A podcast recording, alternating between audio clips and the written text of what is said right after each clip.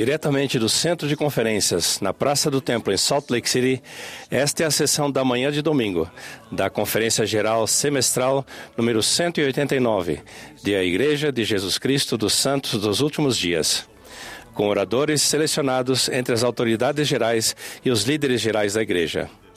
A música para esta sessão será apresentada pelo Coro do Tabernáculo da Praça do Templo. Esta transmissão é um serviço público fornecido pela Bonneville Distribution. É proibida qualquer reprodução, gravação, transcrição ou outro uso deste programa sem autorização por escrito. O presidente Henry B. Eyring, segundo conselheiro na primeira presidência da Igreja, dirigirá esta sessão. Brothers and sisters, Irmãos e irmãs, sejam bem-vindos à sessão da manhã de domingo da Conferência Geral Semestral número 189 de A Igreja de Jesus Cristo dos Santos dos Últimos Dias. O presidente Russell M. Nelson, que preside esta conferência, pediu-me que que dirigisse esta sessão. Estendemos nossas saudações e nosso amor aos que participam desta reunião no mundo todo, pelo rádio, pela televisão, pela internet ou por transmissão via satélite. A música para esta sessão será apresentada pelo Coro do Tabernáculo da Praça do Templo, sob a regência de Mac Wilber, com Brian Mathias e Richard Elliott ao órgão. O coro deu início a esta reunião cantando How Wondrous and Great, o quão majestosa é a obra de Deus. E agora entoará no Monte a Bandeira, a bandeira. A oração de abertura será então oferecida pelo elder O. Vincent Halleck, que foi desobrigado ontem, como membro dos 70. O coro então cantará Oração de uma Criança.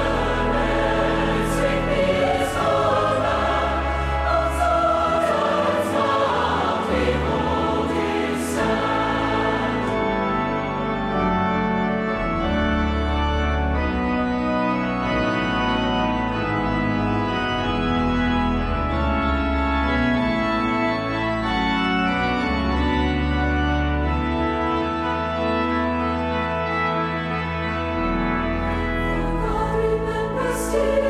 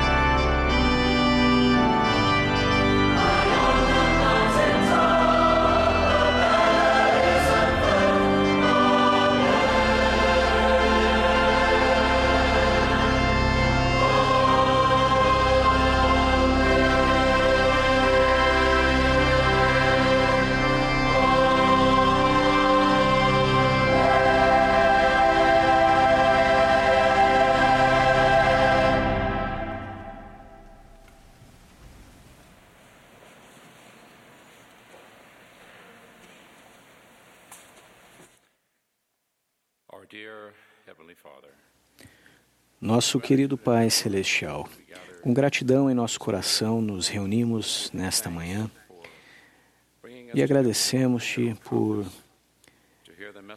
nos presentear com a conferência geral e as mensagens que até agora ouvimos. E por podermos ouvir aos nossos líderes nesta manhã. Somos gratos por teu profeta, o presidente Russell M. Nelson.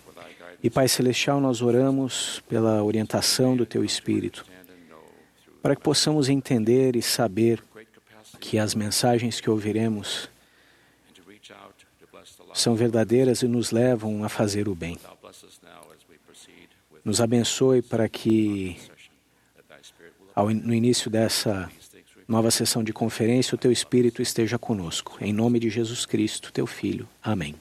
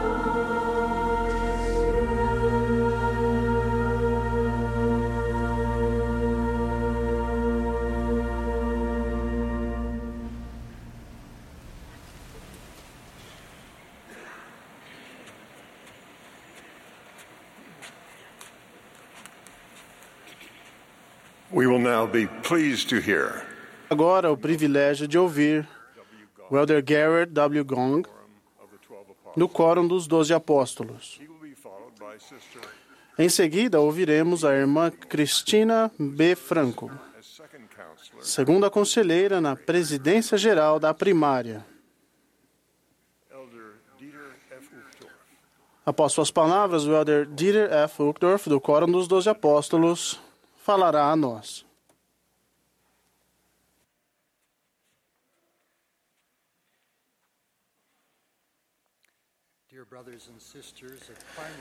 Queridos irmãos e irmãs, uma criança da primária está aprendendo a orar. Obrigado pela letra A, pela letra B, pela letra G. E a criança continua a sua oração. Obrigado pelas letras X, Y e Z. Querido Pai Celestial, obrigado pelo número 1, pelo número 2. A professora da primária fica apreensiva, mas espera. E a criança diz: Obrigado pelo número 5, pelo número 6. E obrigado por minha professora da primária. Ela é a única pessoa que me deixa terminar minha oração.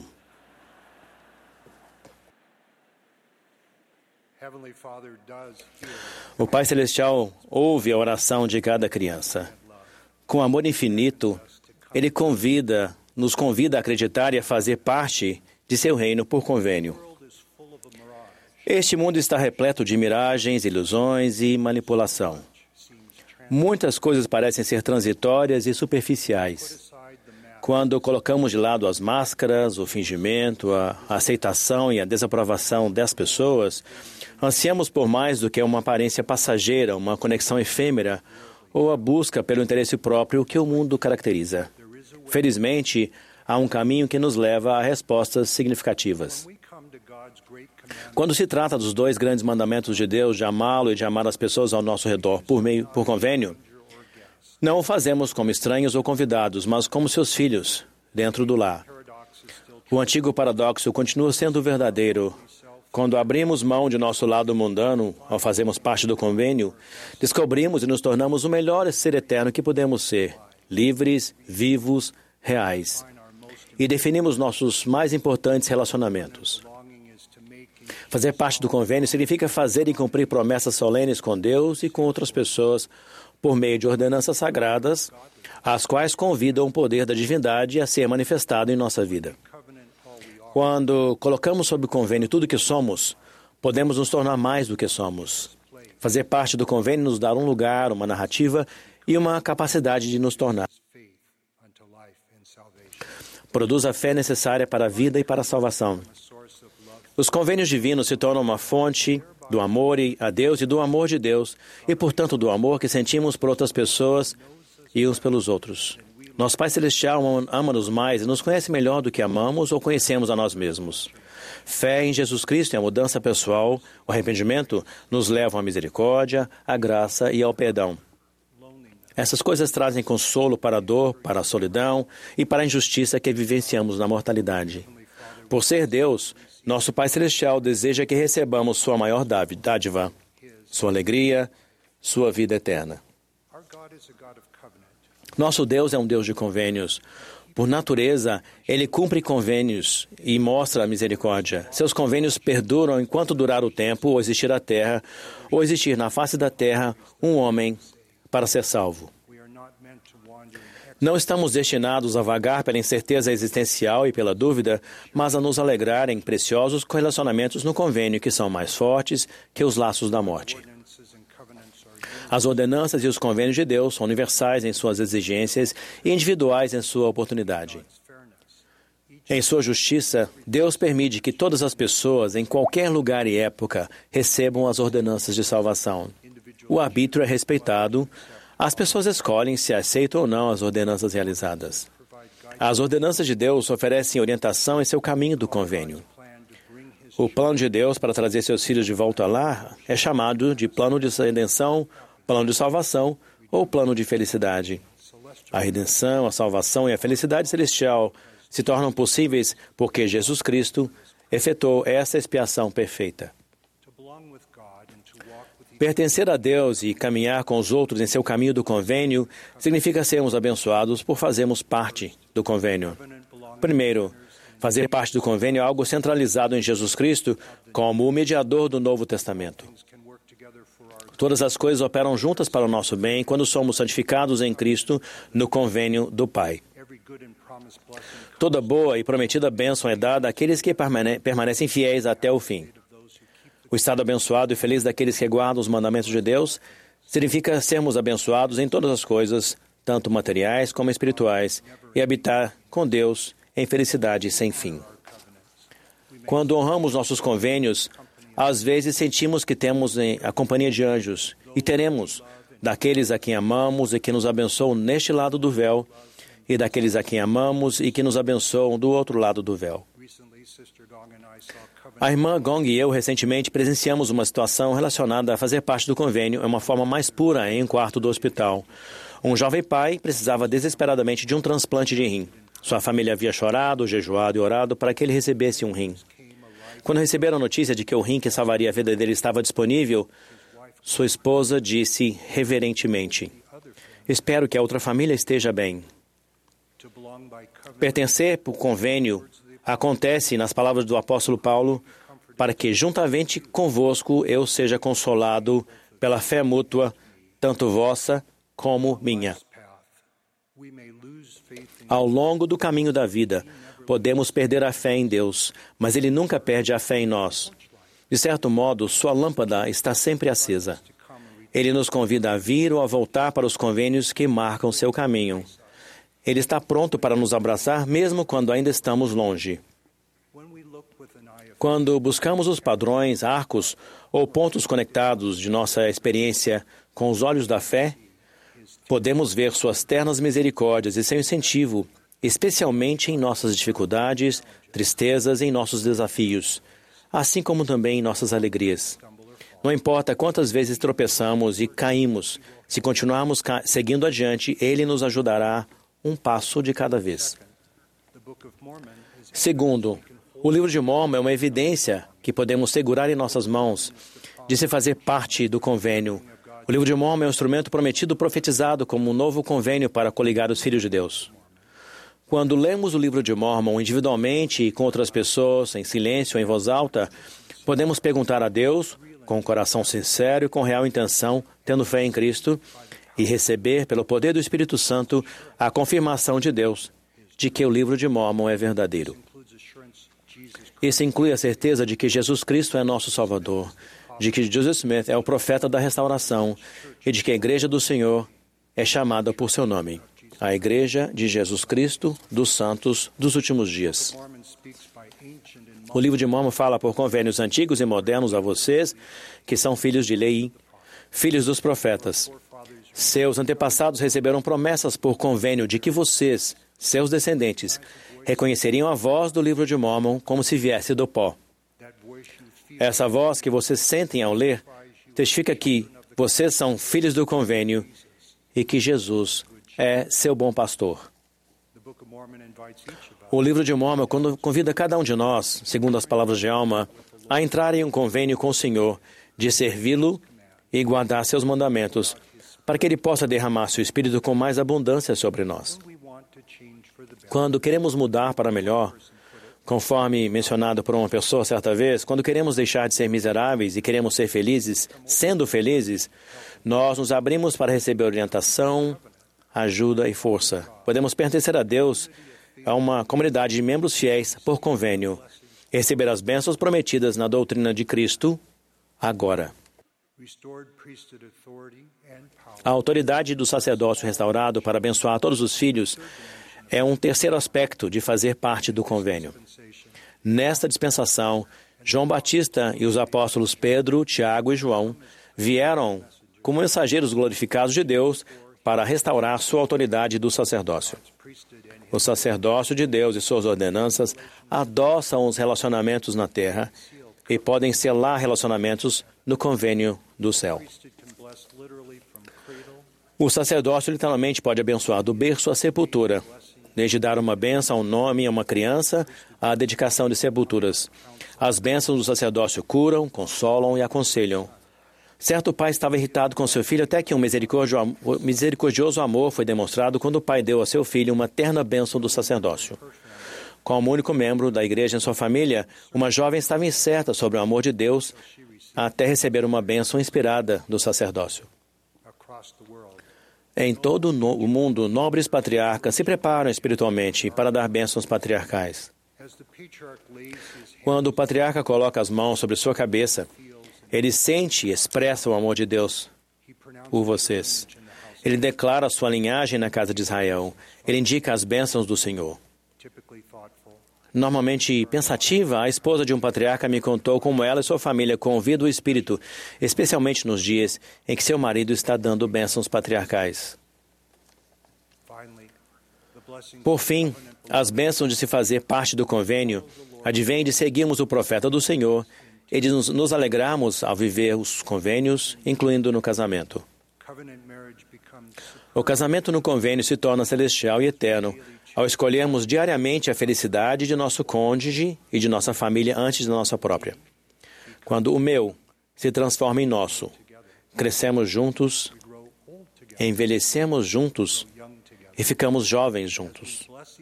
Ao abençoarmos uns aos outros em uma vida inteira de altruísmo, temos esperança e alegria santificadas para o tempo e para a eternidade.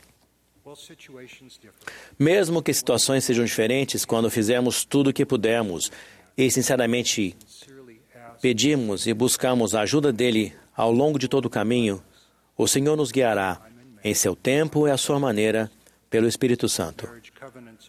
Os convênios do casamento são atrelados às escolhas múltiplas do, dos que fazem parte deles. Um lembrete do respeito que Deus e nós temos pelo arbítrio e da bênção de sua ajuda quando a procuramos juntos. Os frutos de se fazer parte do convênio por várias gerações em família são sentidos em nosso lar e em nosso coração. Gostaria de ilustrar com alguns exemplos pessoais. Quando a irmã Gong e eu estávamos apaixonados e pensávamos em nos casar, aprendi sobre arbítrio e decisões. Por certo tempo, moramos em países, países diferentes, estudamos nesses países em dois continentes diferentes. Por isso, eu posso dizer sinceramente que sou PhD em relações internacionais. Quando perguntei, Pai Celestial, devo me casar com a Susan? Senti paz. Mas quando prometi, quando aprendi a orar com real intenção, eu disse: Pai Celestial, eu amo a Susan e quero me casar com ela. Prometo ser o melhor marido e pai que eu puder. Quando agi e tomei as melhores decisões, as confirmações maiores vieram. Agora, a árvore familiar, as histórias e as fotos das famílias Gong e Lindsay no Family Search nos ajudam a descobrir, a nos conectar por meio de experiências que várias gerações tiveram fazerem parte do convênio. Para nós, progenitores de respeito incluem a bisavó Alice Blower marriages, que havia recebido três propostas de casamento no mesmo dia, Tempos depois, pediu ao marido que conectasse um pedal à sua batedeira para que ela pudesse bater a manteiga, tricotar e ler ao mesmo tempo. Kuei O bisavô Loi Kwei Char carregou seus filhos nas costas e levou os poucos pertences da família em um burro enquanto cruzava os campos de lava na grande ilha do Havaí. Gerações de compromisso e de sacrifício da família Char abençoam nossa família hoje. A avó Mary Alice Paul Lindsay ficou sozinha com cinco filhos pequenos quando seu marido e seu filho mais velho morreram subitamente com apenas poucos dias de diferença. 47 Viúva aos 47, por 47 anos, ela criou sua família com o apoio amoroso dos membros e dos líderes locais.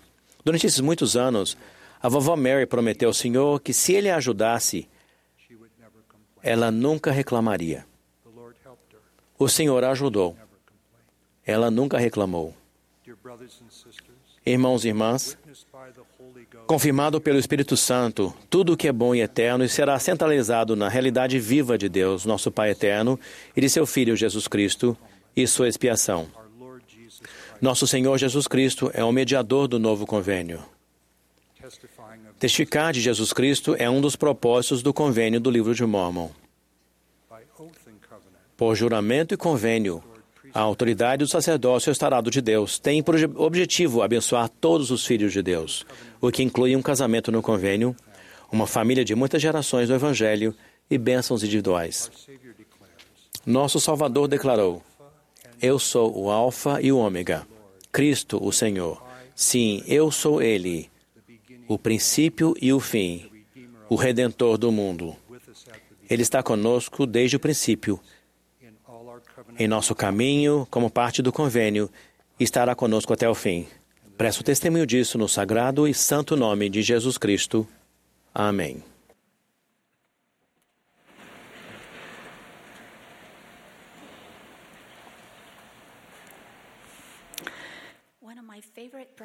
Um de meus hinos mais queridos da primária começa com estas palavras.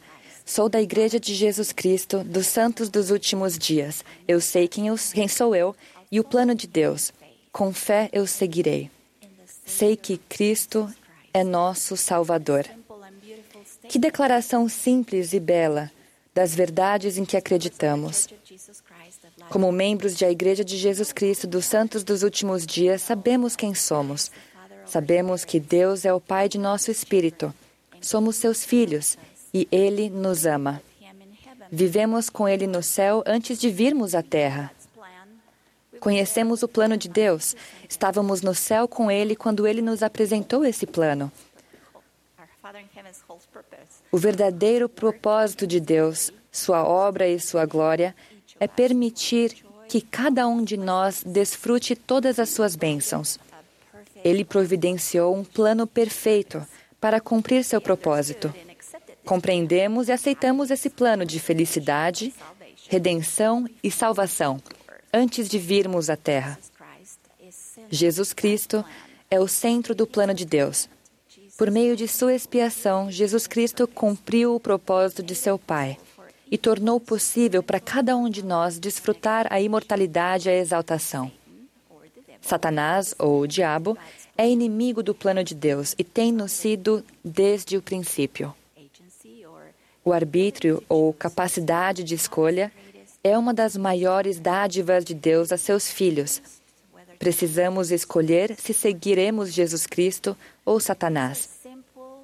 Essas são verdades simples que podemos compartilhar com as outras pessoas. Gostaria de contar sobre quando minha mãe compartilhou essas verdades simples apenas por estar aberta a conversar e a reconhecer oportunidades. Há muitos anos, minha mãe estava indo visitar a Argentina com meu irmão. Ela não gostava de andar de avião, então pediu a um de meus filhos que lhe desse uma bênção de consolo e proteção. Ele se sentiu inspirado a também abençoar a avó com orientação e ajuda especiais do Espírito Santo, para que ela fortalecesse e tocasse o coração de muitos que desejavam aprender o Evangelho. No aeroporto de Salt Lake, minha mãe e meu irmão conheceram uma garotinha de sete anos de idade que estava voltando para a Argentina após uma viagem de férias com a família. Os pais dela notaram que ela já estava conversando havia muito tempo com minha mãe e meu irmão e decidiram se aproximar. Eles se apresentaram como Eduardo e Maria Susana e a filha como Giada Poli. A conexão com aquela família agradável foi natural e calorosa. As duas famílias ficaram animadas por estarem no mesmo voo para Buenos Aires, Argentina. Ao longo da conversa, minha mãe observou que até então aquela família não tinha ouvido falar da Igreja Restaurada de Jesus Cristo. Uma das primeiras perguntas de Susana foi: Poderiam nos falar sobre aquele belo museu que tem uma estátua dourada em cima? Minha mãe explicou que aquele belo edifício não era um museu, mas sim um templo do Senhor, onde fazemos convênios com Deus para podermos voltar a viver com Ele um dia. Susana confessou à minha mãe que antes de sua viagem a Salt Lake, ela havia orado por algo que lhe fortalecesse o espírito. Durante o voo, minha mãe prestou um testemunho simples, mas forte do Evangelho e convidou Susana a procurar os missionários em sua cidade. Susana então perguntou como vou encontrá-los. Minha mãe respondeu: Não há como errar. Geralmente são dois jovens com camisa branca e gravata ou duas jovens bem vestidas. E também sempre usam uma plaqueta com o nome deles e de a Igreja de Jesus Cristo dos Santos dos Últimos Dias. As famílias compartilharam seus contatos e se despediram no aeroporto de Buenos Aires. Susana, que virou uma grande amiga, já me disse várias vezes que ficou muito triste ao se despedir de minha mãe no aeroporto. Ela disse: Sua mãe tinha um brilho. Não sei explicar, mas ela irradiava uma luz da qual eu não queria me separar. Logo que voltaram à sua cidade natal, Susana e a filha Giada compartilharam essa experiência com a mãe de Susana, que morava a poucos quarteirões. Ao passarem de carro por uma rua, Susana viu dois rapazes vestidos da maneira como minha mãe descrevera. Ela parou o carro no meio da rua, saiu e perguntou aos dois rapazes: Por acaso vocês são da Igreja de Jesus Cristo? Eles responderam que sim. Missionários? Ela continuou. Ambos, ambos disseram: Sim, somos. Ela então disse: Entrem no carro, vocês vão até minha casa me ensinar.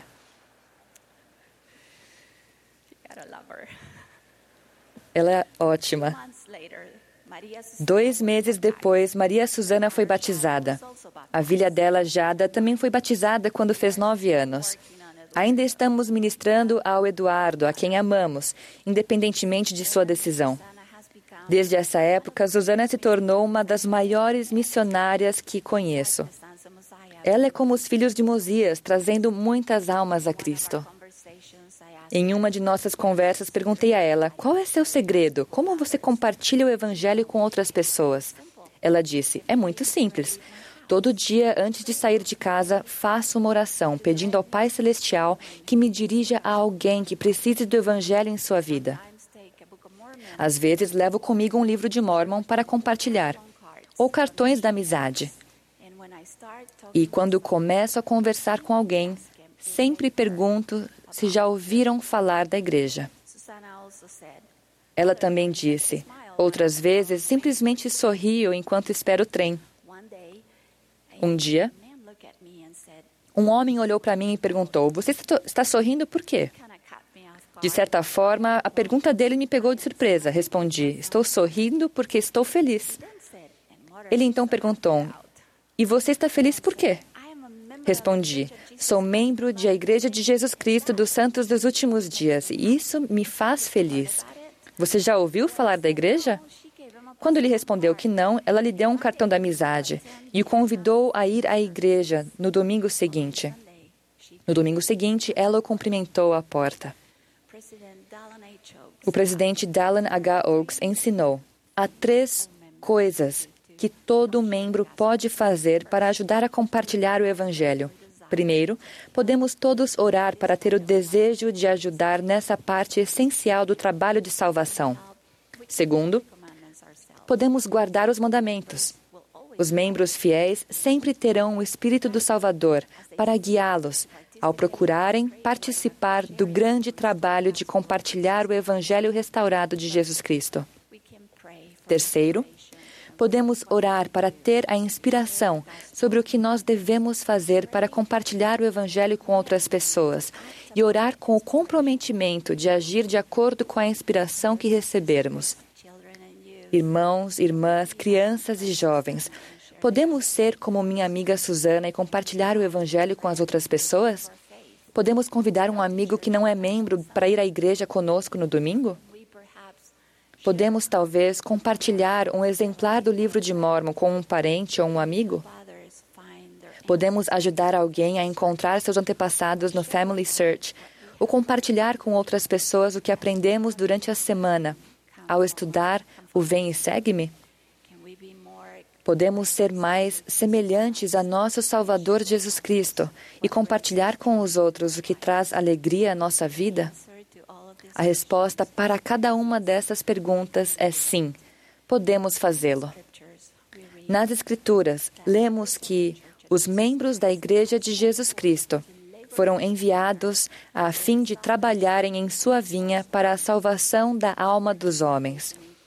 Esse trabalho de salvação inclui o trabalho missionário dos membros, a retenção de conversos, a ativação de membros menos ativos, o trabalho de templo e de história da família e o ensino do Evangelho. Meus queridos amigos, o Senhor precisa de nós para coligar Israel. Em Doutrina e Convênios, ele disse: Nem de antemão vos preocupeis com o que haveis de dizer, mas entesourai sempre em vossa mente as palavras de vida. E na hora precisa vos será dada a porção que será concedida a cada homem. Além disso, ele nos prometeu: E se trabalhardes todos os vossos dias, clamando arrependimento a este povo, e trouxerdes a mim, mesmo que seja uma só alma, quão grande será a vossa alegria com ela no reino de meu Pai. E agora, se vossa alegria é grande com uma só alma, que, tiverdes trazido a mim no reino de meu Pai, quão grande será a vossa alegria, se me trouxerdes muitas almas. A canção da primária com a qual comecei conclui com esta profunda declaração: Sei que Cristo é nosso Salvador. Seu nome honrarei.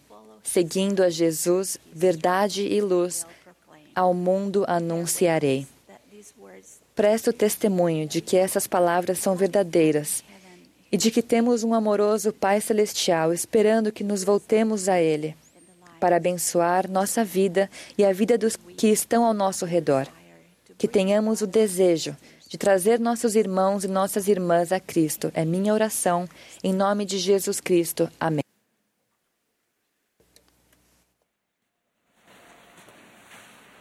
Thank you, Sister Franco, Elagong. Thank you, choir. Thank you. Obrigado, Sister Franco Eldergong. Obrigado ao coro. Já é uma conferência maravilhosa este fim de semana.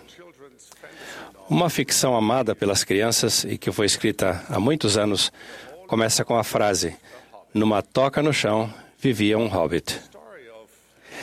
A história de Bilbo Bolseiro trata de um hobbit totalmente comum e normal, a quem é dada uma oportunidade excepcional, uma maravilhosa aventura e a promessa de uma enorme recompensa. O problema é que os hobbits mais respeitáveis não querem saber de aventuras.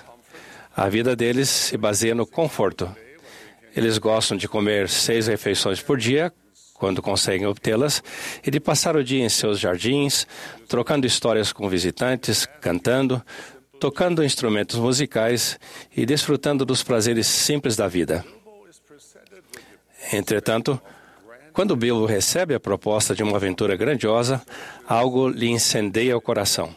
Ele compreende logo de início que a jornada será desafiadora, até mesmo perigosa. Existe inclusive a possibilidade de que ele não retorne. Ainda assim, a atração pela aventura tomou conta profundamente de seu coração. E assim, esse hobbit comum deixa o conforto para trás e começa a jornada de uma grande aventura que o levará até lá e de volta outra vez.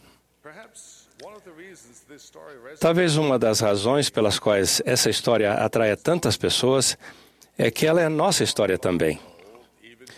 Muito, muito tempo atrás, antes de nascermos, numa era obscurecida pelo tempo e apagada em nossa memória, também fomos convidados a embarcar numa aventura. Ela foi proposta por Deus, nosso Pai Celestial. Aceitar essa aventura significaria deixar o conforto e a segurança da presença imediata dele. Significaria vir à Terra em uma jornada cheia de perigos e dificuldades desconhecidos. Sabíamos que não seria fácil. Mas sabíamos também que receberíamos tesouros preciosos, incluindo um corpo físico e a capacidade de vivenciarmos as alegrias e tristezas intensas da mortalidade. Aprenderíamos a nos esforçar, buscar e batalhar. Descobriríamos verdades sobre Deus e nós mesmos. E é claro, sabíamos que cometeríamos muitos erros ao longo do caminho. Mas também tínhamos uma promessa: que devido ao grande sacrifício de Jesus Cristo, seríamos limpos de nossas transgressões. Nosso espírito seria refinado e purificado. E um dia ressuscitaríamos e nos reuniríamos com entes queridos. Aprendemos o quanto Deus nos ama. Ele nos deu a vida e quer que vençamos. Por isso, ele preparou um Salvador para nós. Não obstante, o Pai Celestial disse: Podes escolher segundo a tua vontade, porque te é dado.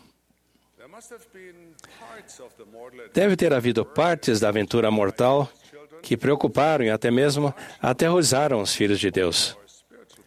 Tanto que um grande número de nossos irmãos e nossas irmãs espirituais se opôs a ele.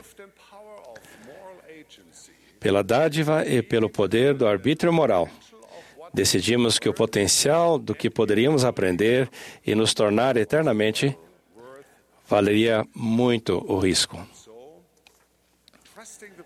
E assim, confiando nas promessas e no poder de Deus e de seu amado Filho, aceitamos o desafio. Eu aceitei. E vocês também. Concordamos em deixar a segurança de nosso primeiro estado e embarcar em nossa própria aventura, lá e de volta outra vez. No entanto, a vida mortal tem uma maneira de nos distrair, não é? Temos a tendência a perder de vista nossa grande busca, preferindo o conforto e a tranquilidade ao crescimento e progresso. Mas ainda permanece algo inegável no fundo de nosso coração, que anseia por um propósito maior e mais nobre.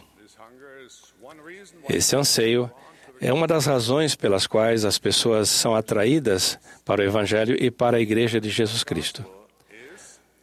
O Evangelho restaurado é, de certo modo, uma renovação do chamado para a aventura que aceitamos há muito tempo. O Salvador nos convida todos os dias a deixar de lado o conforto e a segurança e a nos unirmos a Ele na jornada do discipulado. Há muitas curvas nessa estrada. Existem colinas, vales e desvios.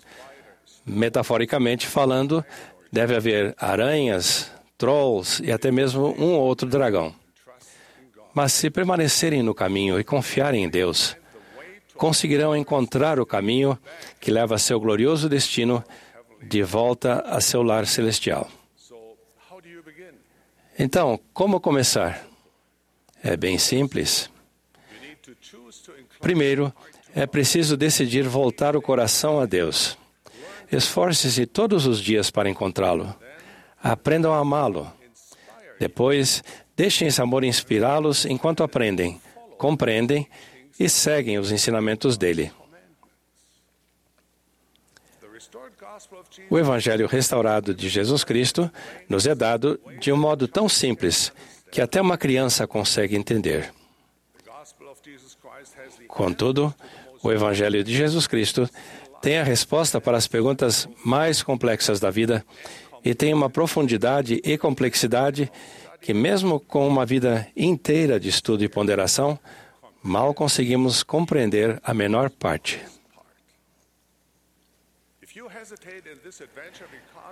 Se hesitarem nessa aventura por duvidarem de sua habilidade, lembre-se de que o discipulado não significa fazer as coisas com perfeição.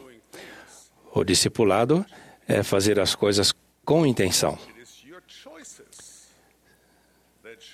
São suas escolhas que mostram quem vocês realmente são, muito mais do que suas habilidades. Mesmo quando falham, vocês podem decidir não desistir, mas em vez disso, podem descobrir sua coragem, seguir adiante e progredir. Esse é o grande teste da jornada.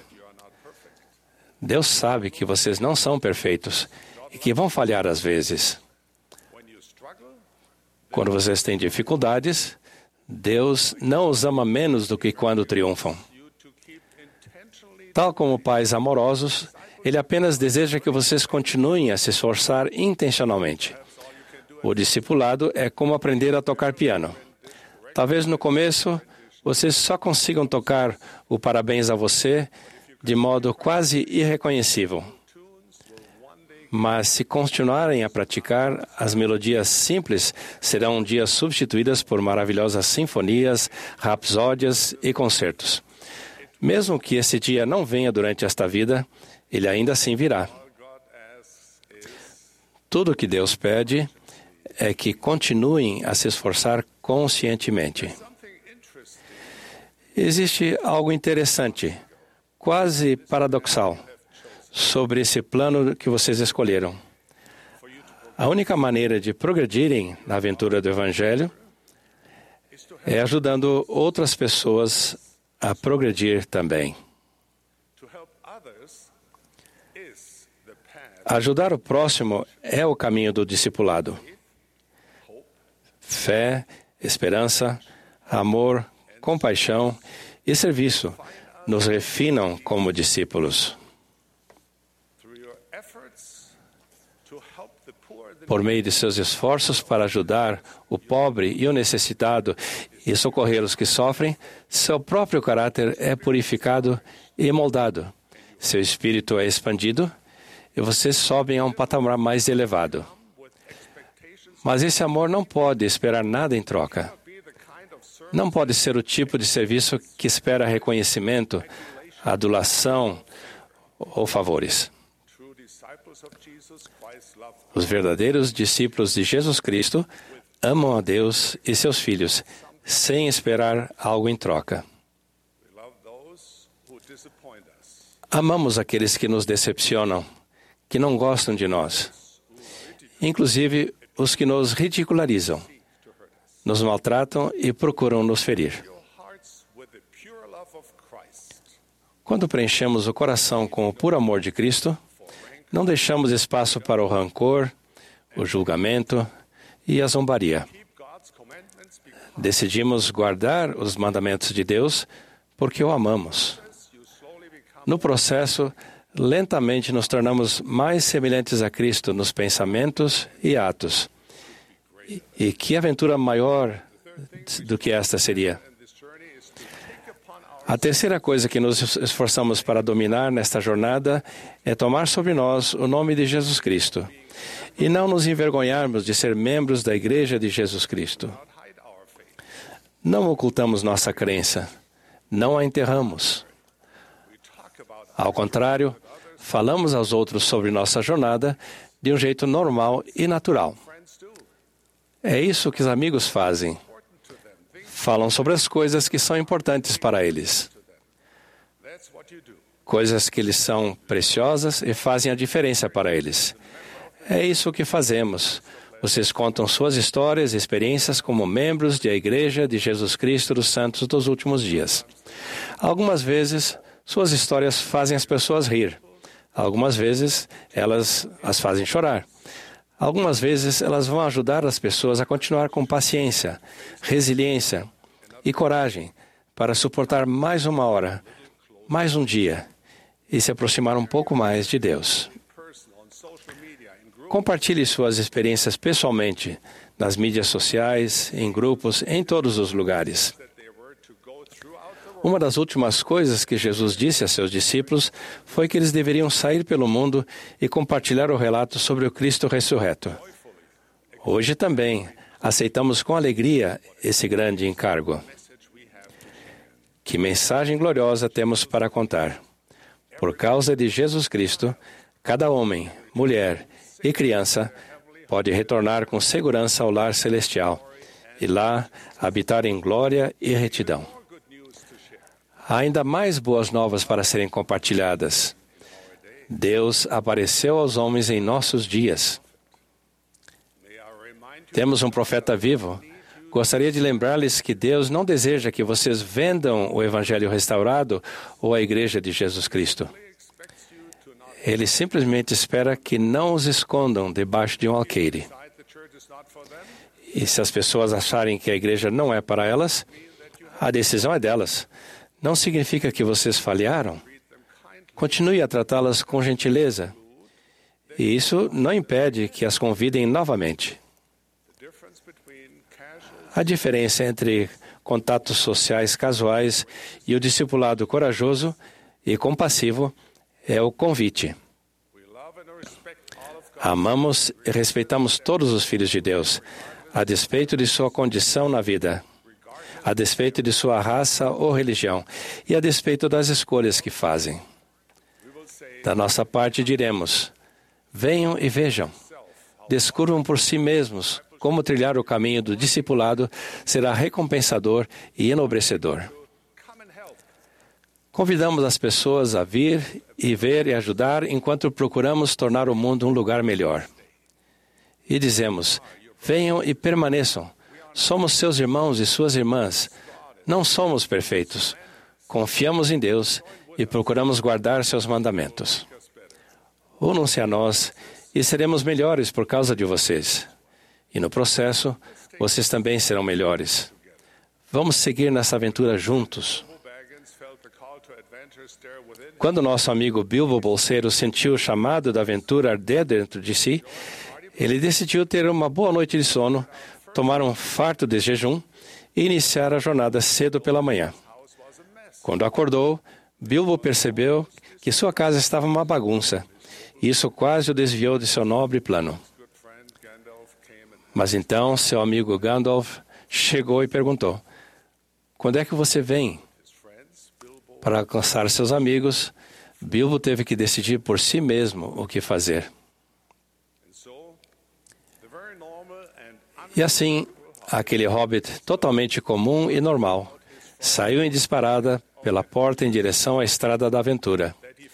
E tão rápida foi sua partida que ele deixou para trás o chapéu, a bengala e o lenço de bolso.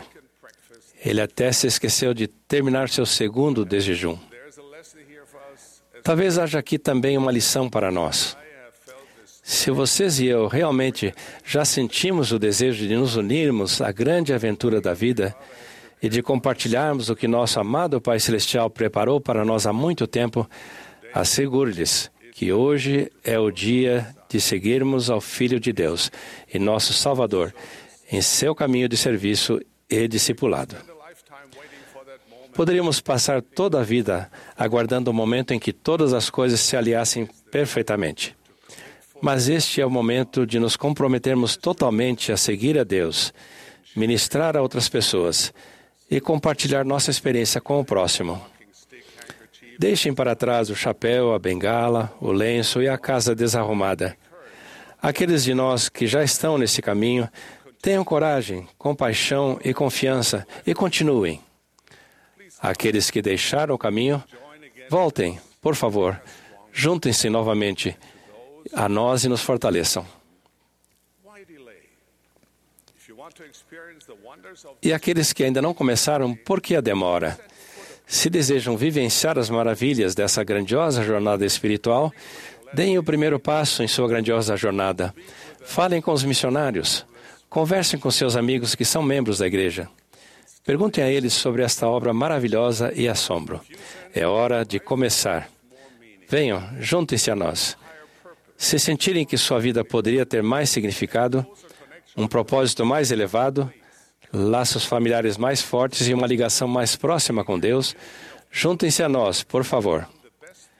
Se buscam uma comunidade de pessoas que estão se esforçando para se tornarem melhores do que já são, ajudar os necessitados e tornar este mundo um lugar melhor, juntem-se a nós. Venham e vejam de que se trata esta maravilhosa, surpreendente e ousada jornada. Vocês descobrirão a si mesmos ao longo do caminho. Vão encontrar significado, vão encontrar a Deus. Vão descobrir que esta é a jornada mais ousada e gloriosa de sua vida. Presto testemunho disso, em nome de nosso Redentor e Salvador, Jesus Cristo. Amém.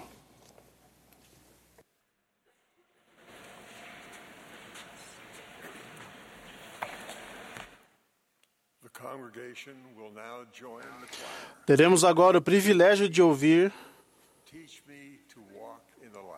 O coro e a congregação agora cantarão juntos Faz-me andar só na luz.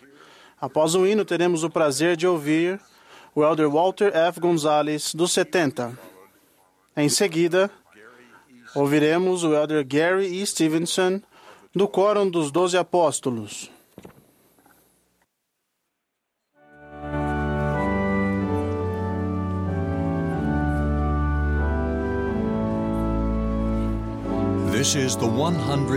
Esta é a Conferência Geral Semestral número 189 de A Igreja de Jesus Cristo dos Santos dos Últimos Dias.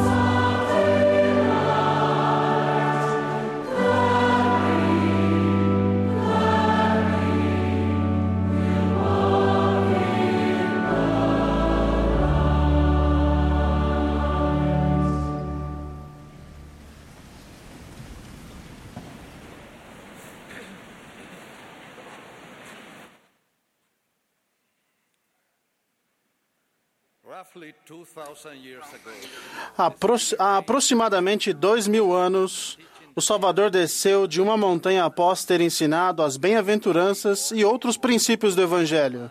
Ao caminhar, um homem enfermo de lepra o abordou. O homem demonstrou reverência e respeito ao se ajoelhar perante Cristo, buscando alívio de sua aflição. Seu pedido foi simples: Senhor, se tu queres, podes tornar-me limpo. O Salvador então estendeu a mão e o tocou, dizendo: Quero ser limpo. Assim aprendemos que nosso Salvador sempre quer nos abençoar. Algumas bênçãos podem vir imediatamente, outras podem levar mais tempo, e algumas podem até chegar depois desta vida, mas as bênçãos virão no devido tempo. De modo muito semelhante ao leproso, encontramos força e o consolo nesta vida ao aceitarmos a vontade dele, sabendo que ele quer nos abençoar. Podemos encontrar forças para enfrentar qualquer dificuldade, inclusive tentações de todo tipo, e para entender e suportar nossas circunstâncias difíceis. Sem dúvida, em um dos momentos mais críticos de sua vida, a força que o Salvador tinha para suportar se tornou mais profunda quando ele disse ao Pai: Faça-se a tua vontade. O leproso não fez seu pedido de modo pretensioso nem arrogante. Suas palavras revelaram uma atitude humilde, com altas expectativas, mas também com um sincero desejo de que a vontade do Salvador fosse feita. Esse é um exemplo da atitude com a qual devemos nos achegar a Cristo. Temos que nos achegar a Ele com a certeza de que o desejo do Salvador é, agora e sempre, o melhor para a nossa vida mortal e eterna. Ele tem uma perspectiva eterna que não nós, que nós não temos. Precisamos nos achegar a Cristo com o sincero desejo de que nossa vontade seja absorvida pela vontade dele, o que nos preparará para a vida eterna. É muito difícil imaginar o sofrimento físico e emocional que pesava sobre o leproso que procurou o Salvador. A lepra afeta os nervos e a pele, causando desfiguração e deficiência. Além disso, resultava em grande estigma social. Uma pessoa cometida de lepra tinha que deixar seus entes queridos e morar isolada da sociedade. Os leprosos eram considerados impuros, tanto física quanto espiritualmente. Por esse motivo, a lei de Moisés exigia que os leprosos vestissem roupas rasgadas e gritassem impuro ao caminharem. Enfermos e desprezados, os leprosos acabavam morando em casas abandonadas ou em, ou em sepulcros. Não é difícil imaginar que o leproso que se aproximou do Salvador estivesse despedaçado. De um modo ou de outro, todos podemos nos sentir despedaçados, seja devido às nossas próprias ações ou a de outros, devido às circunstâncias que podemos ou não controlar. Nesses momentos, podemos colocar nossa vontade nas mãos dele. Há alguns anos, uma, minha querida esposa, recebeu uma notícia difícil. Ela tinha um cisto na glândula parótida que estava crescendo rapidamente. Seu rosto começou a inchar e ela teve que ser imediatamente submetida a uma delicada operação. Muitos pensamentos lhe passaram pela mente e pesaram em seu coração. Será que o tumor era maligno? Será que seu corpo se recuperaria? Será que sua face se tornaria paralisada? Será que a dor seria muito intensa? Será que seu rosto ficaria marcado para sempre com cicatrizes? Será que o tumor voltaria depois de ser removido? Deitada na sala de cirurgia, ela se sentia despedaçada.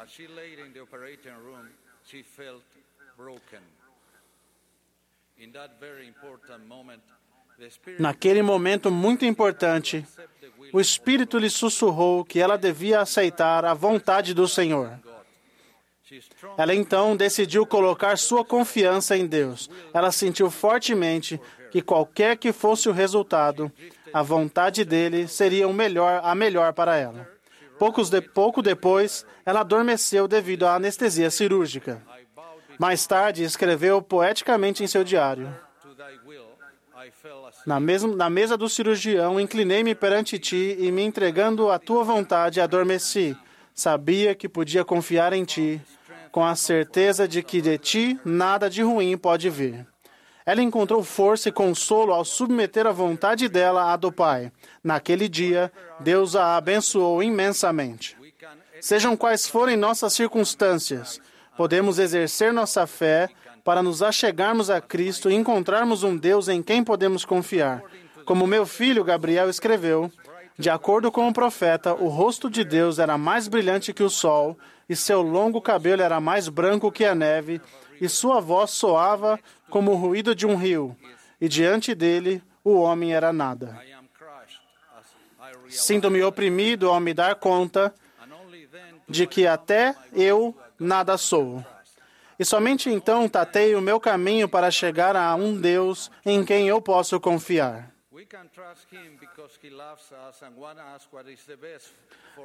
E somente então descubro o Deus em quem posso confiar. Podemos confiar nele porque ele nos ama e quer o melhor para nós em todas as circunstâncias. O leproso se aproximou de, devido ao poder da esperança. O mundo não lhe dera soluções nem consolo. Assim, o simples toque do Salvador deve ter sido como um carinho em sua alma inteira. Só podemos imaginar o profundo sentimento de gratidão que o leproso teve deve ter sentido com um toque do Salvador, em especial quando ouviu as palavras: Quero ser limpo. A história narra que ele logo ficou limpo da lepra. Também podemos sentir o toque amoroso das mãos do Salvador que nos curam. Quanta alegria, esperança e gratidão sentimos na alma por sabermos que Ele deseja nos ajudar a ser limpos. Ao nos achegarmos a Ele, Deus virá em nosso resgate. seja para nos curar ou para nos dar forças diante de qualquer situação. De qualquer modo, a aceitação da vontade dele e não da nossa vai nos ajudar a entender nossas circunstâncias. Nada de ruim pode vir de Deus. Ele sabe o que é melhor para nós. Talvez ele não remova de imediato nossos fardos. Às vezes, ele pode fazer com que pareçam mais leves, como fez com Alma e seu povo. Por fim, devido aos convênios, os fardos serão retirados, quer nesta vida, quer na santa ressurreição. O sincero desejo de que Sua vontade seja feita, com o entendimento da natureza divina de nosso Redentor, ajuda-nos a desenvolver o tipo de fé que o leproso demonstrou ter a fim, ter a fim de ser limpo. Jesus Cristo é um Deus de amor, um Deus de esperança, um Deus de cura, um Deus que, quer, que deseja nos abençoar e nos ajudar a ser limpos.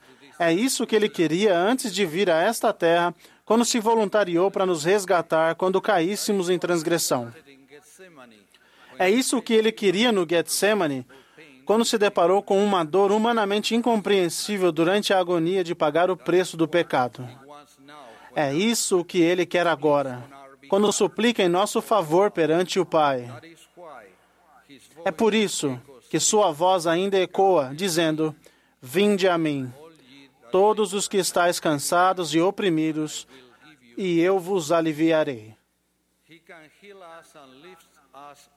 Ele pode nos curar e nos elevar, porque tem a capacidade de fazê-lo. Ele tomou sobre si todas as dores do corpo e do espírito para que suas entranhas se enchessem de misericórdia, podendo assim nos ajudar em todas as coisas, curar-nos e nos elevar. As palavras de Isaías, citadas por Abinadi, expressam isso de modo muito belo e tocante.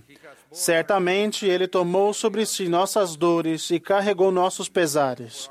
Foi ferido pelas nossas transgressões, moído pelas nossas iniquidades.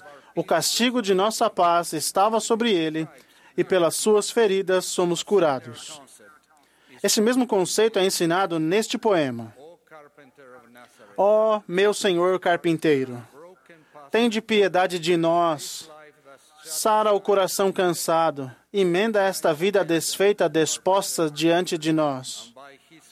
E com mão terna e segura, ó excelente carpinteiro, sua vida verte na nossa, agora nova, perfeita, transformada por inteiro. Deponho ante vós, em pedaços, as vaidades do coração, tomai, tomai-as, a fé, as quimeras, o desejo e a ambição, destrói todas por inteiro e dessa pobre ruína, ó meu senhor carpinteiro, criai a obra divina. Se acaso sentirem que não estão puros, caso se sintam despedaçados, saibam que vocês podem ser purificados, podem ser curados porque Ele os ama. Confiem que nada de ruim pode vir dele porque ele desceu abaixo de todas as coisas. Ele torna possível que todas as coisas que foram destruídas em nossa vida sejam consertadas. E assim podemos nos reconciliar com Deus. Por meio dele, todas as coisas são reconciliadas, tanto as coisas que estão na terra como as que estão no céu, fazendo a paz pelo sangue da sua cruz. Que possamos nos achegar a Cristo, dando todos os passos necessários ao fazermos isso, que nossa atitude seja a de alguém que diz: Senhor, se tu queres, podes tornar-me limpo. Se assim o fizermos, podemos receber o toque de cura do Mestre, com um doce eco de sua voz: Quero ser limpo. O Salvador é um Deus em quem podemos confiar. Ele é o Cristo, o ungido, o Messias, de quem testifico em seu santo nome. Sim. Jesus Cristo. Amém.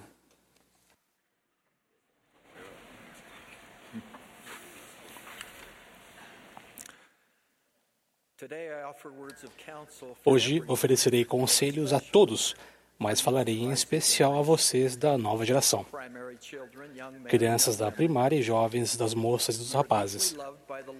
Vocês são tão profundamente amados pelo profeta do Senhor para os nossos dias, o presidente Russell M. Nelson, que por essa razão ele falou a muitos de vocês no ano passado em uma transmissão de um devocional especial para os jovens do mundo todo intitulado Juventude da Promessa.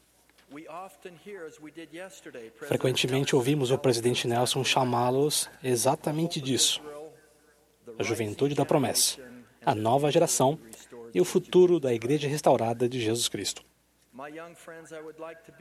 Meus jovens amigos, gostaria de iniciar contando duas histórias de minha família.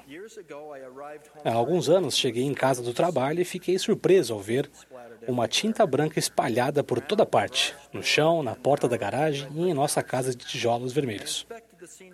Inspecionei a cena mais, de perto e descobri que a tinta ainda estava fresca. A, a trilha de tinta levava até o quintal e eu a segui. Lá encontrei meu filho de cinco anos com um pincel na mão, correndo atrás de nosso cachorro. Nosso lindo labrador preto estava todo respingado de tinta branca. O que você está fazendo? perguntei energeticamente.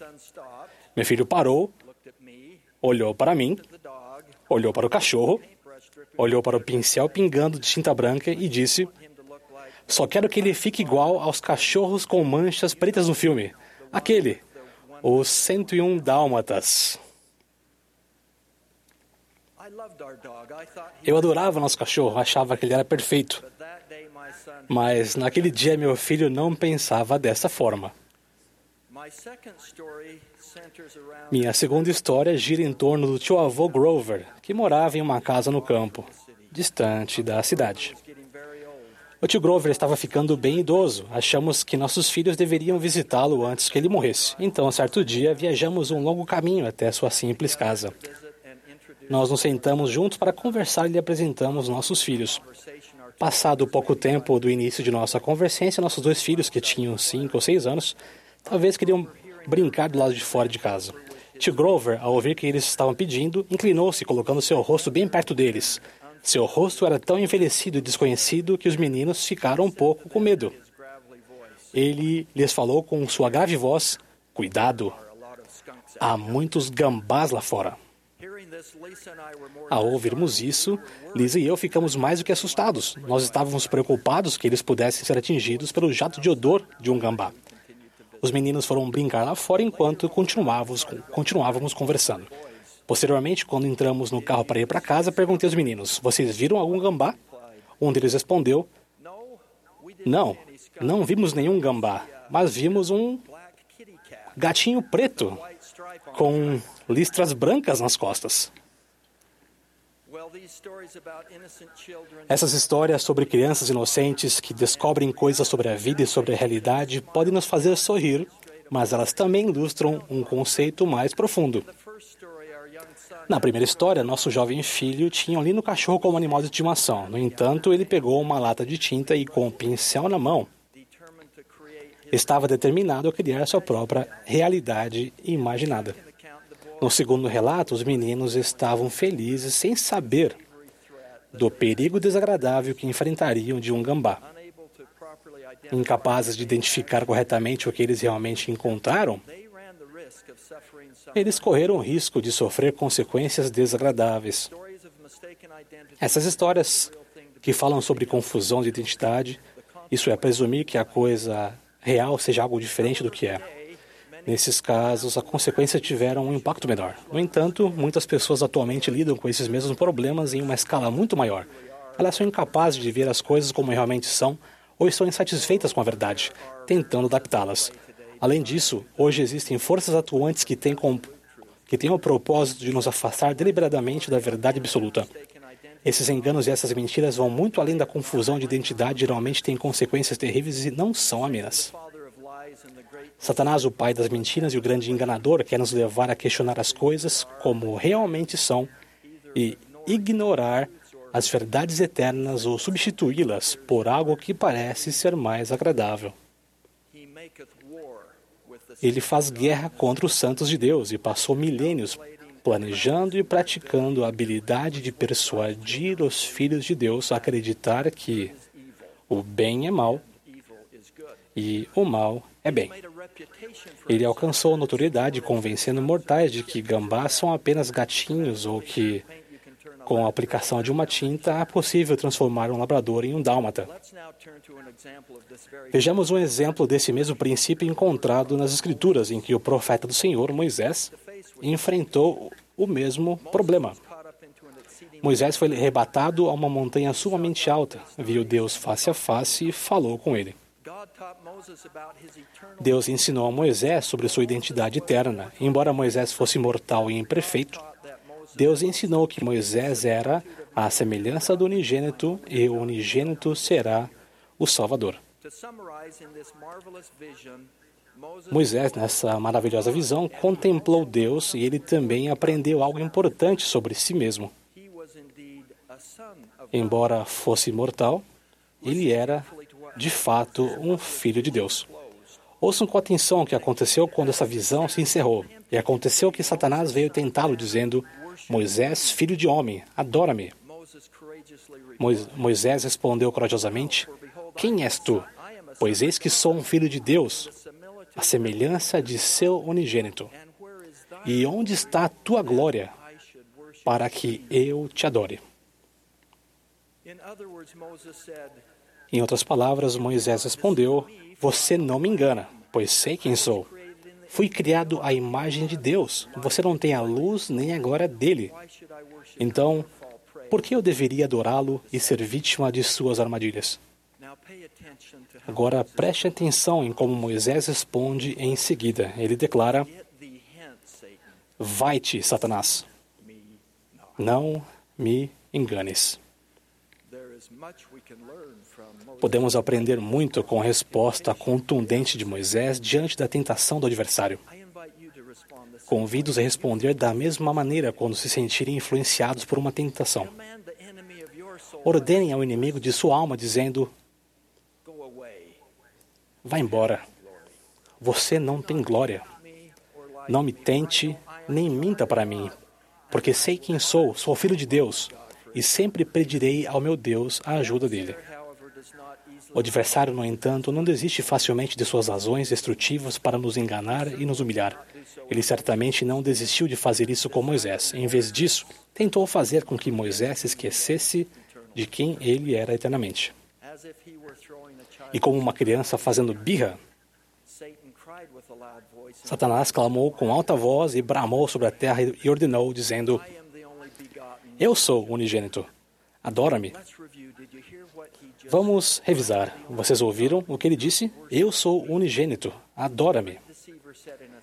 Na prática, o grande enganador estava dizendo: Não se preocupe, não vou machucá-lo. Não sou um gambá, sou apenas um gatinho preto com listras brancas. Moisés depois clamou a Deus e recebeu dele força divina. Embora o adversário tremesse a terra, e a terra sacudisse, Moisés não cedeu. Sua voz foi segura e clara. Retira-te de mim, Satanás, declarou, porque somente a este único Deus adorarei, o qual é o Deus de glória. Finalmente, ele se retirou da presença de Moisés. Depois o Senhor apareceu, abençoou Moisés por sua obediência e disse: Bendito és tu, Moisés, porque serás mais forte que muitas águas. E eis que estou contigo, sim, até o fim de teus dias. A resistência de Moisés ao adversário é um exemplo vívido e edificante para cada um de nós. Independentemente de nosso estágio na vida, é uma forte mensagem para vocês pessoalmente, para que saibam o que fazer quando ele tentar enganá-los, pois vocês, assim como Moisés, foram abençoados com a dádiva do auxílio divino. Como podem encontrar ajuda celestial, assim como Moisés encontrou, e não ser enganados ou ceder à tentação? Um canal direto para receber ajuda divina foi reaberto nessa dispensação pelo próprio Senhor quando declarou: Portanto, eu, Senhor, conhecendo as calamidades que adviriam aos habitantes da terra, chamei meu servo Joseph Smith Jr. e falei-lhe do céu e dei-lhe mandamentos. Usando palavras simples, podemos dizer que o Senhor, que conhece o fim desde o princípio, conhece as dificuldades específicas de nossos dias. Portanto, ele providenciou um meio de resistirmos aos desafios e às tentações, muitos dos quais viriam como resultado direto das influências enganadoras do adversário e de seus ataques. O caminho é simples. Por meio de seus servos, Deus fala a nós, seus filhos, e nos dá mandamentos. Poderíamos reiterar o versículo que acabei de citar e dizer: Eu, Senhor, chamei meu servo, o presidente Russell M. Nelson, e falei-lhe do céu e dele mandamentos. Não é uma verdade maravilhosa? Presto meu solene testemunho de que o Senhor realmente falou com Joseph Smith do céu, começando com a grande primeira visão. Ele também fala com o presidente Nelson em nossa época. Testifico que Deus se comunicava com os profetas na antiguidade e lhes deu mandamentos para que guiassem seus filhos à felicidade nesta vida e à glória na próxima vida. Deus continua a dar mandamentos a nosso profeta vivo hoje. Existem muitos exemplos, um equilíbrio na instrução do evangelho mais centralizado no lar e apoiado pela igreja, a substituição dos mestres familiares e professoras visitantes pela administração, ajustes nos procedimentos e ordenanças do templo e o novo programa Crianças e Jovens. Fico maravilhado com a bondade e a compaixão de um amoroso Pai Celestial e de seu Filho Jesus Cristo, que restauraram a Igreja do Salvador na terra novamente e chamaram um profeta em nossos dias. A restauração do Evangelho de Jesus Cristo compensa os tempos trabalhosos com a plenitude dos tempos.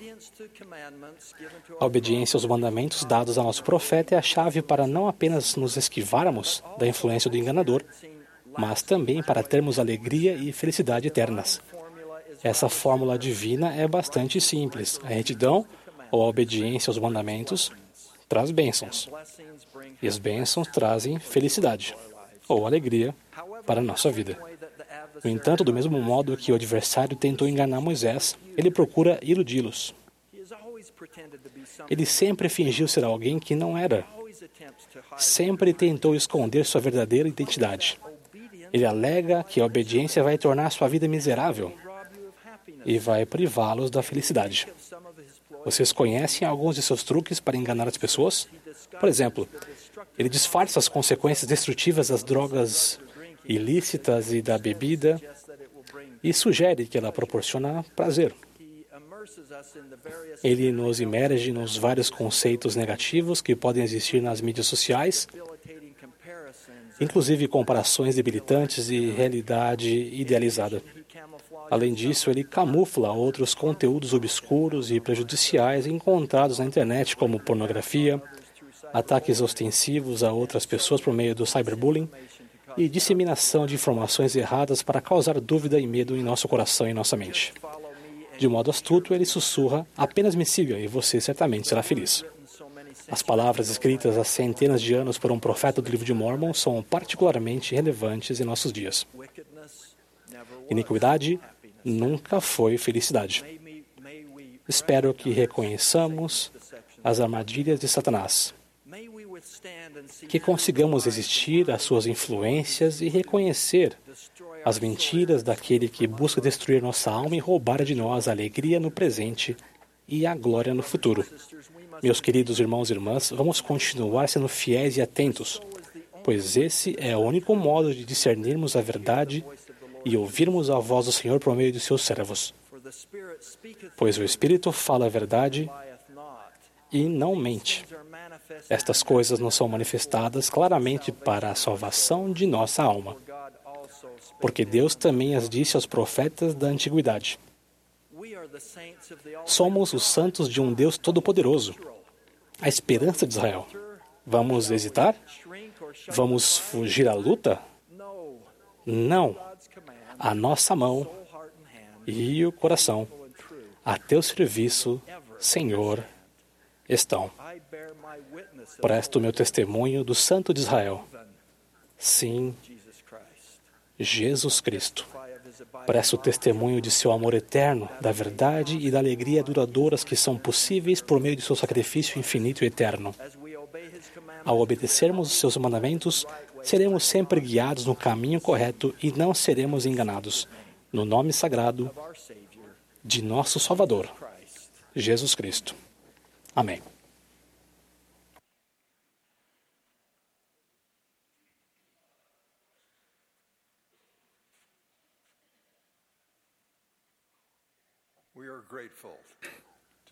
Expressamos nossa gratidão ao coro do tabernáculo da Praça do Templo pela bela música apresentada nesta manhã.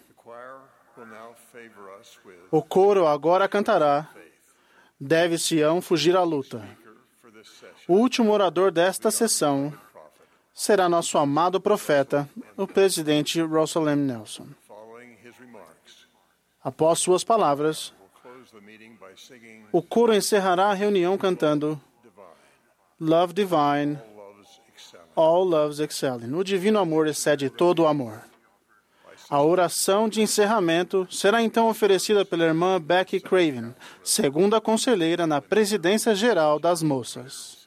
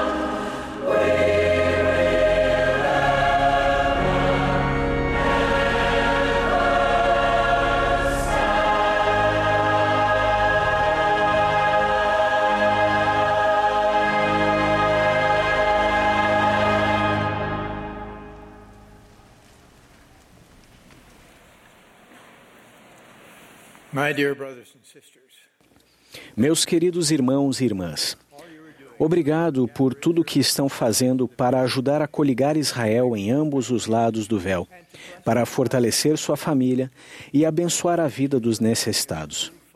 Obrigado por viverem como verdadeiros seguidores de Jesus Cristo.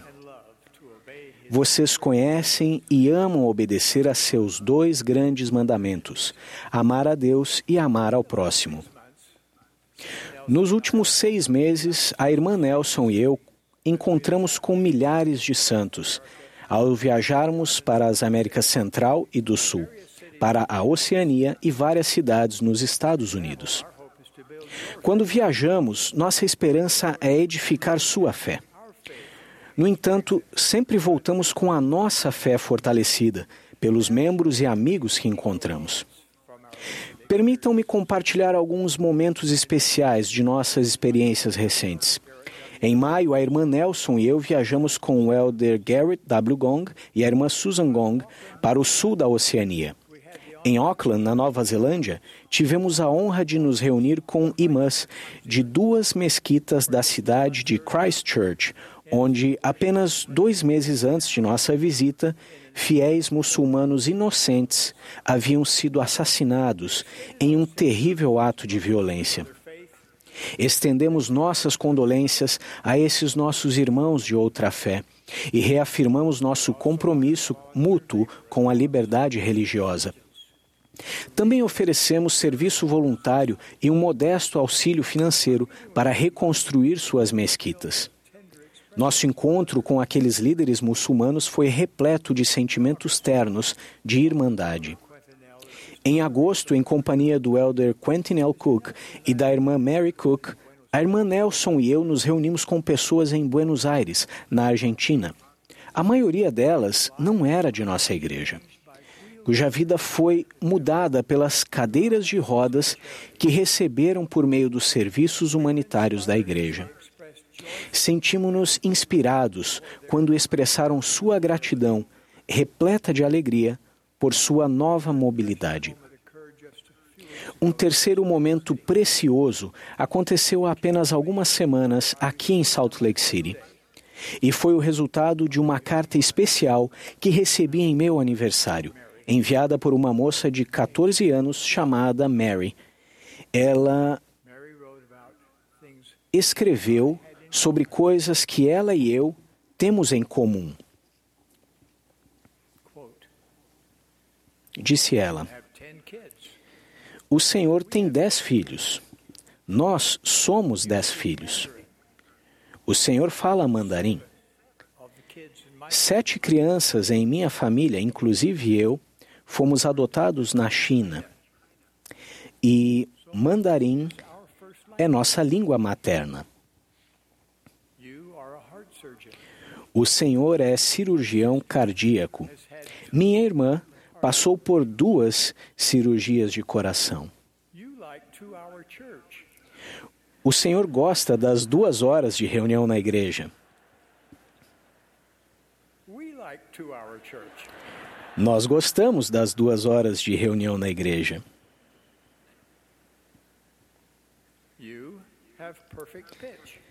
O Senhor tem ouvido absoluto. Meu irmão tem ouvido absoluto também.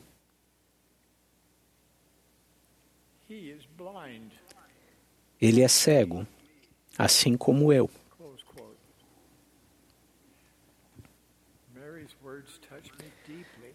As palavras de Mary me tocaram profundamente, revelando não apenas seu grande espírito, mas a consagração de sua mãe e seu pai.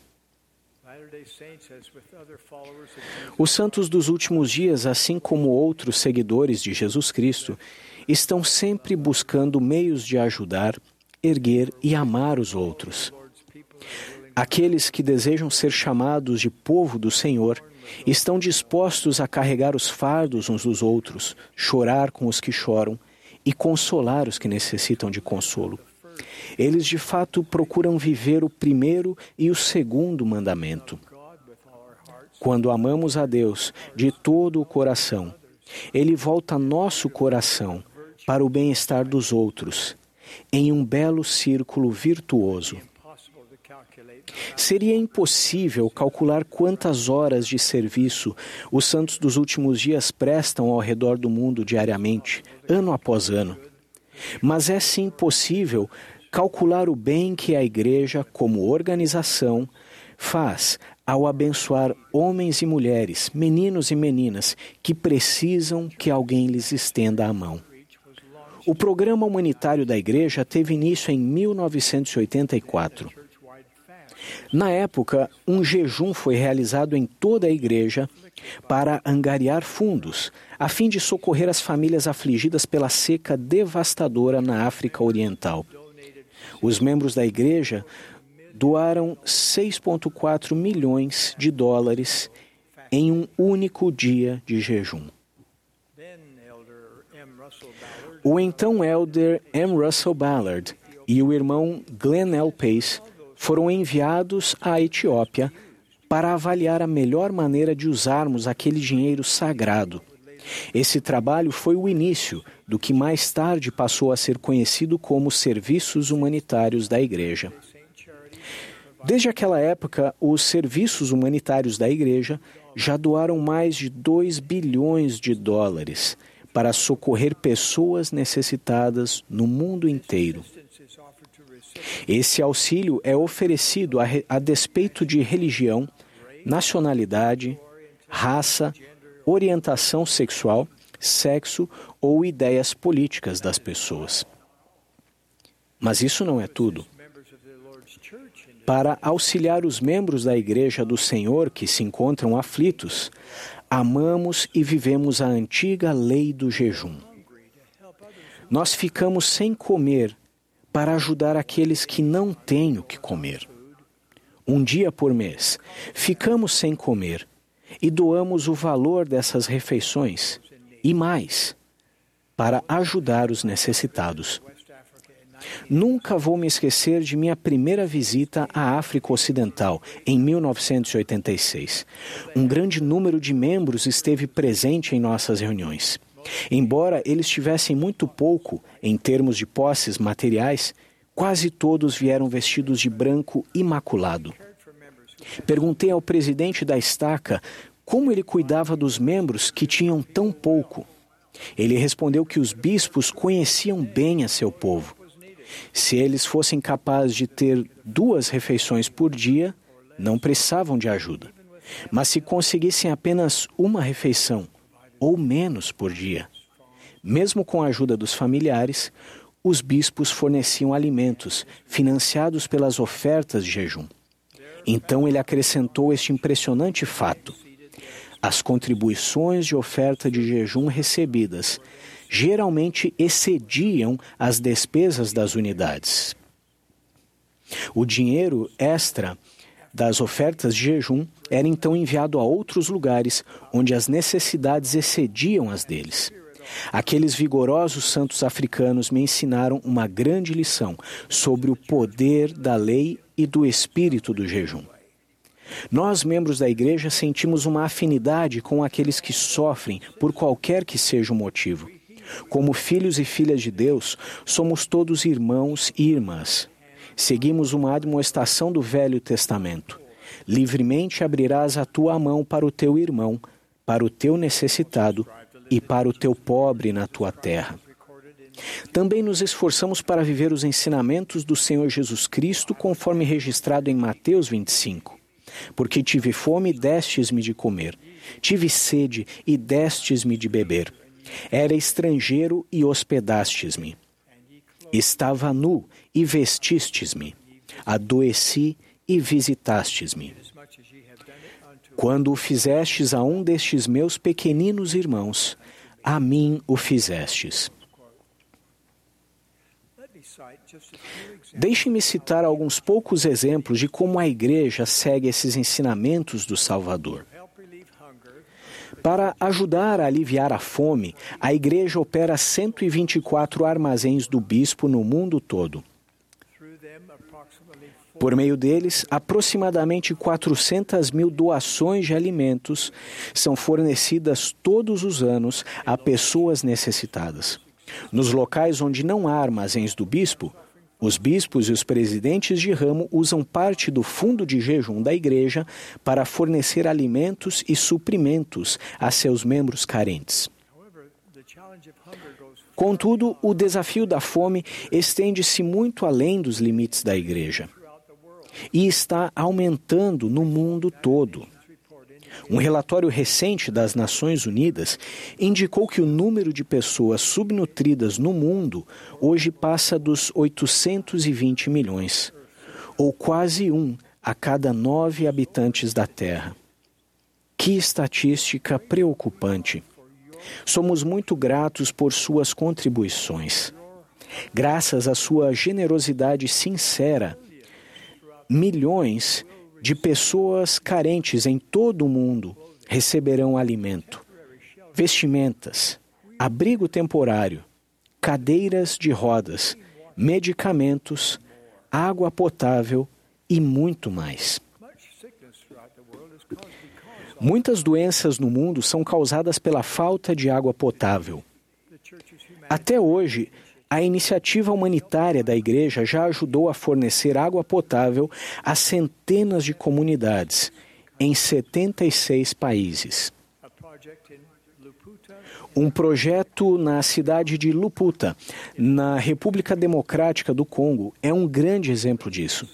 Com uma população de mais de 100 mil pessoas, a cidade não tinha água encanada.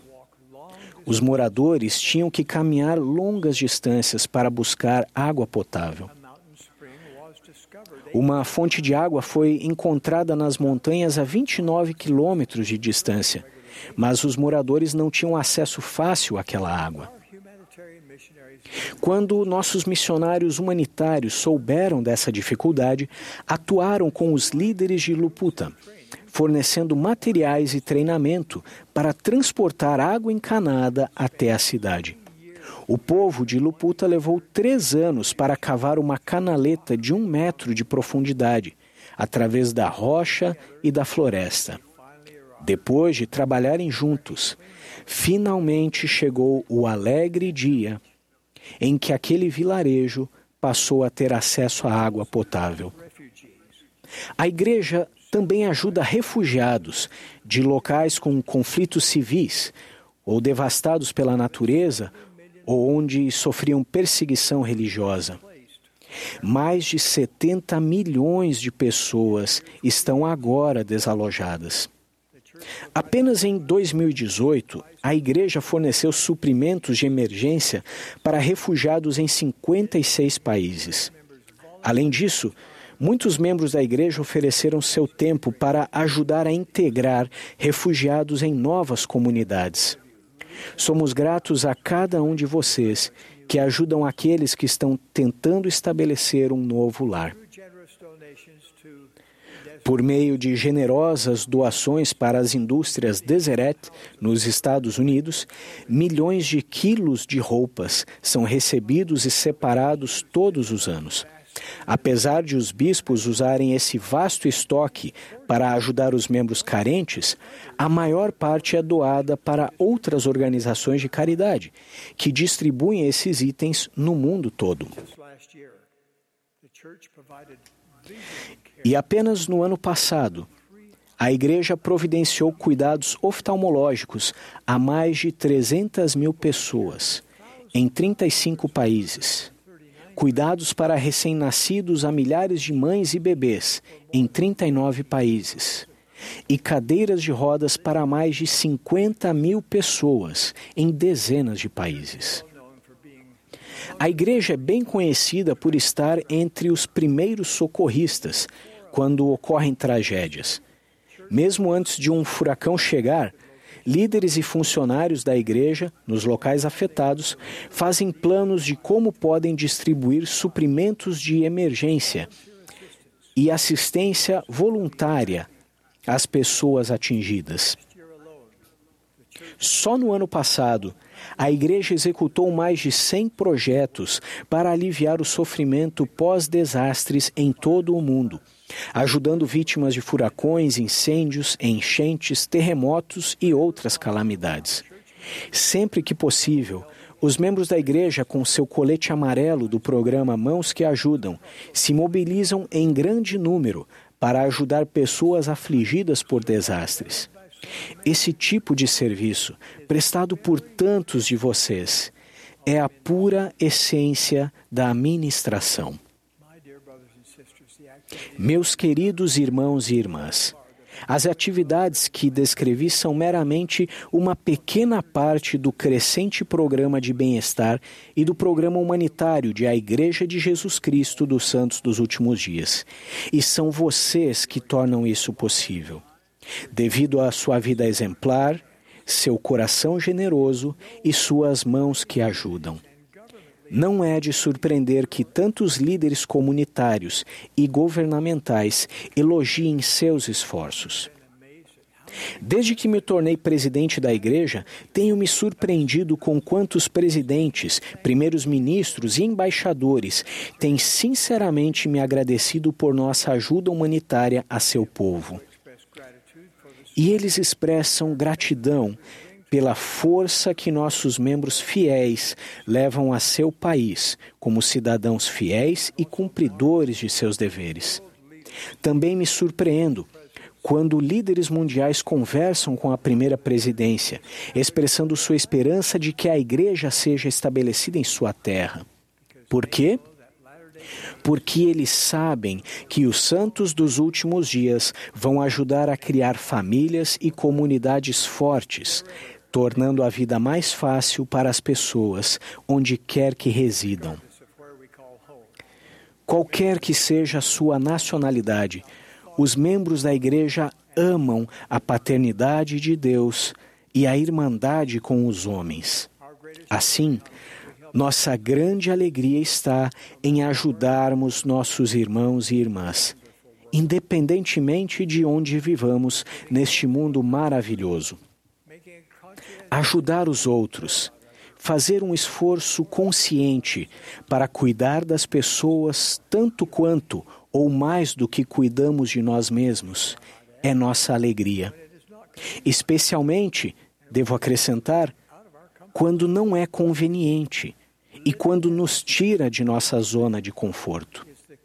Viver esse segundo mandamento é a chave para nos tornarmos verdadeiros discípulos de Jesus Cristo. Meus queridos irmãos e irmãs, vocês são exemplos vivos dos frutos que advêm de se seguir os ensinamentos de Jesus Cristo. Muito obrigado. Amo vocês. Sei que Deus vive. Jesus é o Cristo sua igreja foi restaurada nestes últimos dias para cumprir seus propósitos divinos. Presto testemunho disso em nome de Jesus Cristo. Amém.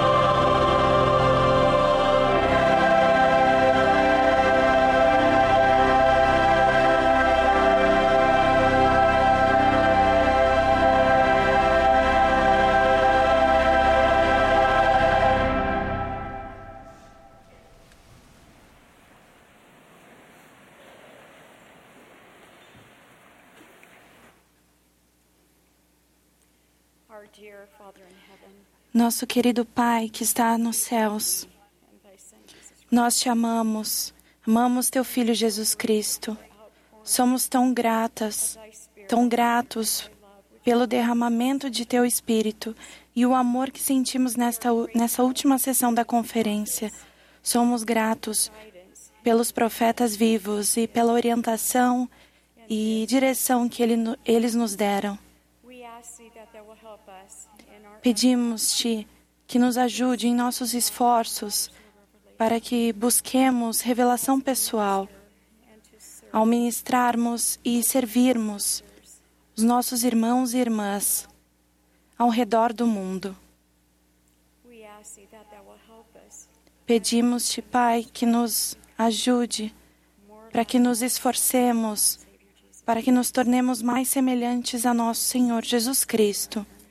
E esta é nossa sincera e honesta oração, em nome de teu Filho, Jesus Cristo. Amém.